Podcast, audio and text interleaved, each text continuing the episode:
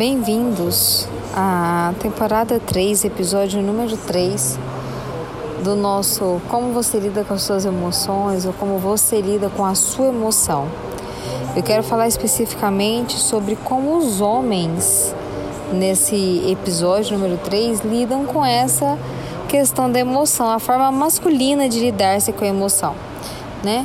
Porque primeiro nós precisamos entender o que é masculinidade e muitas outras coisas, né?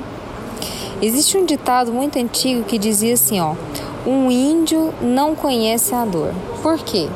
Porque o homem muitas vezes, a população masculina, ela tem certa dificuldade de lidar com os próprios sentimentos porque ela foi ensinada a negligenciar esses sentimentos, não negligenciar no sentido de abandono, mas no sentido de fingir que eles não existem. E por esse mesmo motivo, a gente ouve muito, ah, o índio não conhece a dor, ou então naquela época do nazismo, né? Nós ouvimos, ah, se você chora, se você que é homem chora, é porque você tá com a sua cabeça desativada, então ergue a cabeça, firma o corpo, e aí você não vai chorar, sabe? Uma trabalhando uma masculinidade muito aparentemente forte, mas muito carregada de uma fragilidade em si mesma, né? Então é raro é, você ver um, um, homem chorar e você acusar e você não acusá-lo, né? Por exemplo, de ser sensível demais, de demonstrar demais os sentimentos, porque é muito comum. Os próprios homens fazem isso com eles mesmos, né? Existem, por exemplo, os monges, e aí a gente vai trabalhar dentro de uma linha que existem monges católicos, que existem monges budistas e em determinadas é, crenças, né? Mas naturalmente eles também são homens e naturalmente qualquer monge também ele foi, é, querendo ou não, em certo nível, em certo grau, é, submetido a conceitos educacionais básicos de uma cultura que ele nasceu. Então, se você é um monge, por exemplo, cristão, né, um monge do deserto, por exemplo, você foi submetido a uma cultura dentro daquela realidade que você nasceu. Da mesma forma, os asiáticos, enfim. É, Algumas pessoas, por exemplo, ainda falando dessa questão do monge, que eu acho muito interessante, que as pessoas pensam e têm a, a ideia de que os monges não sentem, né? Eles apenas uh, são tão espiritualizados, né? São quase anjos. E os monges, na forma ainda, né, que a gente tem essa ideia de que eles são tão espiritualizados, tão plenos no relacionamento com Deus, né? Especialmente privilegiados, né? Eles são seres, pessoas comuns que passam por situações complicadas de estresse comuns, né? Então, não existe, é lógico que um monge, por exemplo, ele não vive permanentemente sobre um estado de pressão, né? Não há uma cobrança de trabalho, família em cima dele, obviamente, ou dela, né? Porque existem monjas hoje em dia também. Porém, é, é preciso que eles remodelem também constantemente essas, essas expressões de relacionamento na vida deles, né? porque às vezes podem se tornar cobranças extremamente estressantes, né? E eles vivem sim em comunidade e, portanto, eles têm relacionamentos constantes. E se eles têm relacionamentos constantes, eles têm também possibilidade de terem emoções mais ou menos, é, vamos dizer assim, bem reconhecidas, bem estruturadas né? Eles vivenciam as emoções com outras pessoas, né? Inclusive, é, a ideia de que ser monge, é, as pessoas são tranquilas por natureza, é um muito preconceito isso, sabe? Eles precisam aprender também a lidar com a espiritualmente com as próprias emoções, né? Falando espiritualmente, que nós estamos falando sobre essa essa escolha, né? Então, os homens, eles são, é, em determinado contexto e, e criação, criados muitas vezes para não observar as próprias emoções, né?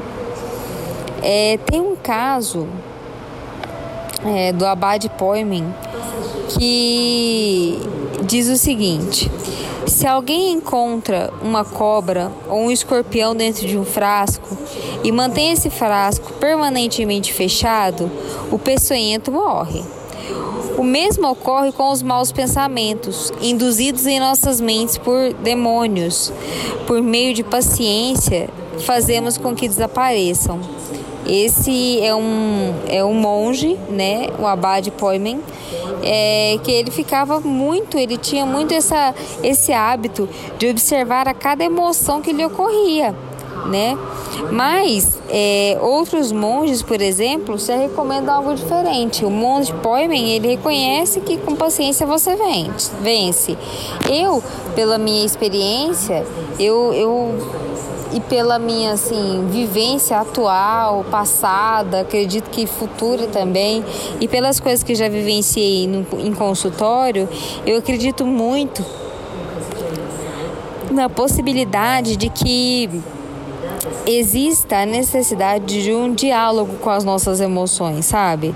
De um jeito assim, de uma forma procurar um sentido, é porque só assim as emoções vão poder ser superadas ou transformadas, né? É, Poemen, que é o Abade Poemen, por exemplo, ele prefere a luta máscula contra as paixões, né?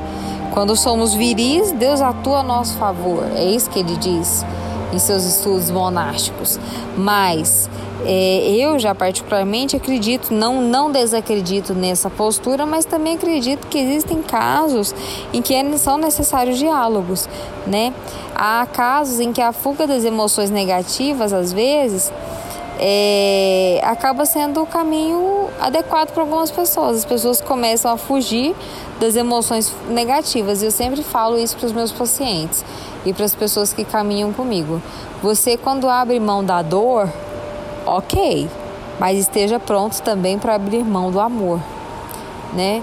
Então, se você não quer sofrer, tá tudo certo, tá tudo bem. Viva como um ser dentro de uma bolha no qual, com muita paciência, é, supera grandes adversidades e tudo. E eu não tenho nada com isso, essa é uma escolha, uma escolha sua. Porém, é, vejo, né? Eu particularmente vejo que a maioria das pessoas elas lutam contra as emoções negativas, procurando um caminho adequado. Só que a fuga não é um caminho adequado, né? Não existe isso. Uma boa forma de fuga, por exemplo, que as pessoas usam muito, é fazer uma fuga na oração. Só que na verdade, por exemplo, quem faz uma oração e usa isso como fuga não está fugindo, está dialogando com si mesmo né? Tá dialogando com aquilo que acredita, tá dialogando com o seu interior, tá dialogando com, com sua fé, com a sua crença, tá dialogando, tá dialogando com seus dragões internos, com seus demônios interiores, né? E aqui eu não tô falando, nossa, mas a Tati me disse agora que eu, eu sou uma endemoniada. Gente, vamos compreender o contexto daquilo que foi dito, né? Já que nós vamos levar para esse lado, Vamos compreender o que, que eu estou dizendo aqui, né? Eu estou falando o quê? Que as nossas emoções, por exemplo, Santa Marta, ela dizia que ela tinha é, dragões dentro dela que precisavam ser vencidos. Existem pessoas que dizem que tem demônios. Demônios interiores do lobo bom, o lobo mau, o lobo branco, o lobo negro. Então, assim, cada um tem a sua forma e você precisa de desenvolver o seu método, né? O, os métodos que existem, alguns deles são esses, para lidar com as emoções. Ou você foge, ou você enfrenta, ou você conversa, né?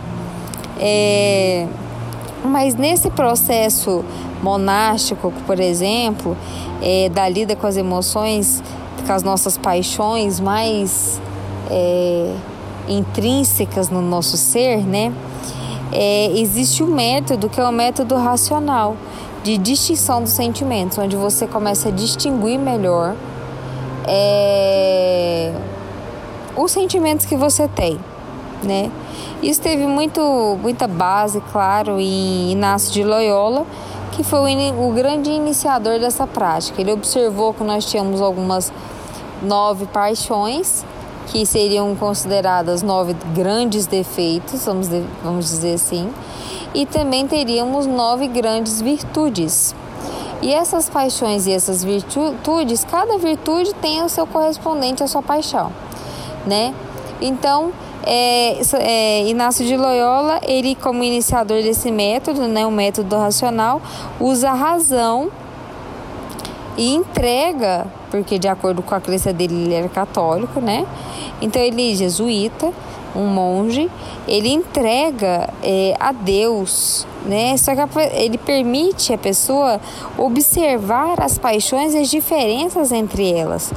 Então aqui vocês estão vendo que eu estou falando nesse, nesse episódio somente sobre homens.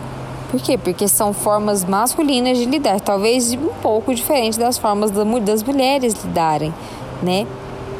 Então, é, um método é, racional, o método de Inácio de Loyola, das paixões e das virtudes, traz todo uma nova forma né, de liberdade, uma nova forma de amor, uma nova forma de expressão de quem se é, de aceitação do homem que você é, né? Métodos assim, eles são tipicamente masculinos, né? São muitas vezes carregados de racionalidade, né, e de vontade. Porque os homens muitas vezes distinguem as suas emoções, mas ele tem às vezes a impressão de que mantém sempre uma certa distância delas, né? É, é como se eles crescem que através de pensamentos racionais, em sua maioria, eles pudessem ver claramente as emoções que têm. E através dessa vontade poderiam manter distância delas. E esse distanciamento interno e externo é, que a gente vê nas histórias dos monges, que eu compartilhei algumas aqui, é, definem né, o caminho de um distanciamento é, emocional. Né? O, mais, o, que, o, o que mais importa né, e funciona primeiro é a gente dar, dar, é, darmos conta, né, consciência das emoções, saber distinguir quais são claramente e também é, distinguir essas circunstâncias externas.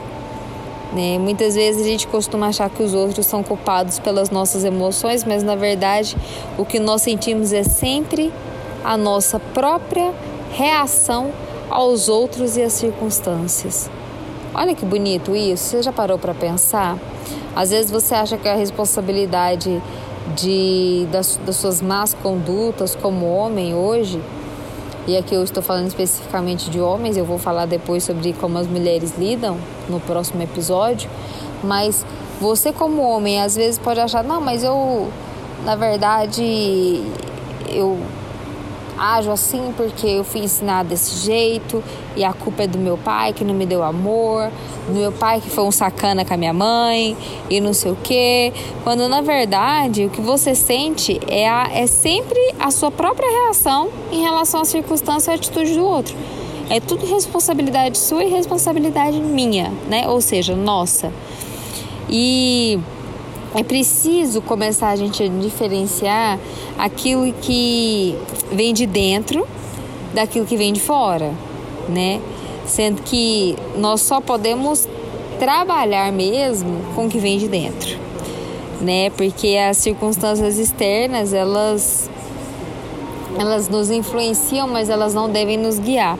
Aliás, em certo modo, nós devemos até nos distanciar em um em certo nível delas, para poder observar um pouco do lado de fora, sem trazê-las para dentro de nós, né? Porque se, se a gente não distingue, né, é, os, esses níveis das nossas emoções em termos de causa externa e causa interna, o, e do efeito interno que isso gera em nós, nós vamos acabar entrando num emaranhado psíquico muito diferente e muito difícil de desatar. Porque quando se entra em um emaranhado psíquico, você precisa de um auxílio para sair de lá. Porque é tão é tão paralisante, eu diria, e isso independe de homens e mulheres, e agora é, já estou falando do emaranhado de forma geral, que você é, começa a viver uma vida que não é sua, né? E viver de forma que não deveria. Lembrando também que, óbvio, né? E eu tô falando da forma como que a maioria dos homens lidam. Tô colocando os homens numa caixinha, não mesmo, porque tem homens que lidam com emoção muito melhor do que muitas mulheres que eu conheço. E existem mulheres também que lidam, de, e, e consequentemente mulheres que lidam de forma terrível. Elas vivem na fuga. Mas existem mulheres que lidam também de forma positiva e existem homens que também lidam de forma positiva. Então, o grande desafio nesse episódio é você, homem, começar a reconhecer como é a sua forma de lidar.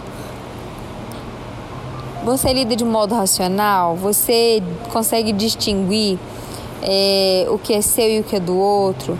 Você consegue perceber que, na verdade, a culpa não é de ninguém além de si mesmo, porque, na verdade, você só sente a sua própria reação em relação ao outro né? Ou em relação à circunstância. E se você ainda não parou para pensar isso, eu quero te convidar para pensar. Escreva. Mais uma vez eu falo aqui do caderninho, né? Tenham um caderninho de vocês, escrevam para que vocês possam experimentar um pouquinho sobre de como é essas questões de emoções. Eu pensei futuramente em fazer algumas entrevistas e eu tenho algumas pessoas para poder falar muito sobre como eles lidam com as emoções, alguns homens que eu conheço da minha família, alguns amigos, porque eles são grandes exemplos para mim. Mas ao mesmo tempo, justamente por conhecê-los e saber que eles são grandes exemplos, eles não iriam se expor, justamente pela racionalidade, né? Pela forma metodo, metodológica de cada um, cada um tem um método. Um é mais explosivo, sim, mas ele consegue ser racional naquele momento que ele precisa é, ter uma decisão mais impulsiva. E é, outros não, talvez não participariam dessa entrevista por motivos de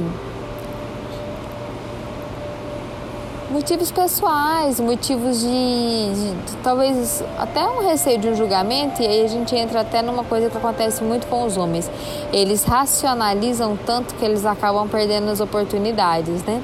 Porque aí vem o medo do julgamento, o constrangimento e tantas outras coisas, e eles acabam aí é, perdendo um pouco esse, esse sentimento, né? Essa ousadia, eu diria. E não se esqueçam, se você quer abrir mão da dor, esteja pronto também para abrir mão do amor. Até o próximo episódio.